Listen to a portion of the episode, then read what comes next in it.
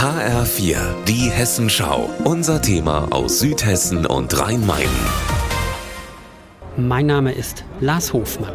Bei den streikenden Lkw-Fahrern auf der Autobahnraststätte in Gräfenhausen macht sich zunehmend Verzweiflung und Hilflosigkeit bereit. Sie sind jetzt seit genau acht Wochen hier, harren unter teilweise unwürdigen Bedingungen aus. Sie fordern ja von ihrem polnischen Spediteur ausstehenden Lohn in Höhe von über einer halben Million Euro.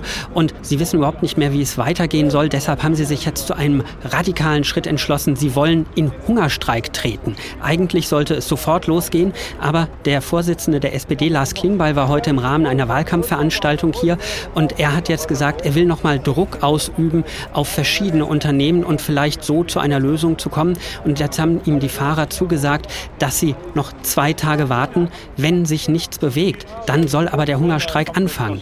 Die Zustände werden zunehmend unhygienisch, auch wenn es jetzt seit einiger Zeit wenigstens ein paar Toilettenhäuschen für die Fahrer hier gibt.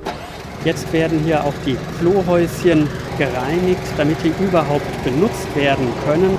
In dieser Woche haben freiwillige Helfer unter anderem Tiny Hobbs, stellvertretender Vorsitzender von Verdi Frankfurt, auch einen Hydranten hier angebracht zum Waschen, zum Kochen. Aber das ganz große Problem, seit Monaten sind die Duschen auf der Raststätte nicht in Betrieb. In den hessischen Schulferien haben freiwillige Helfer die Fahrer zweimal die Woche wenigstens nach Darmstadt in verschiedene Hallen zum Duschen gefahren. Seit Schulbeginn ist das nicht mehr möglich, weil die Schüler die Hallen wieder brauchen.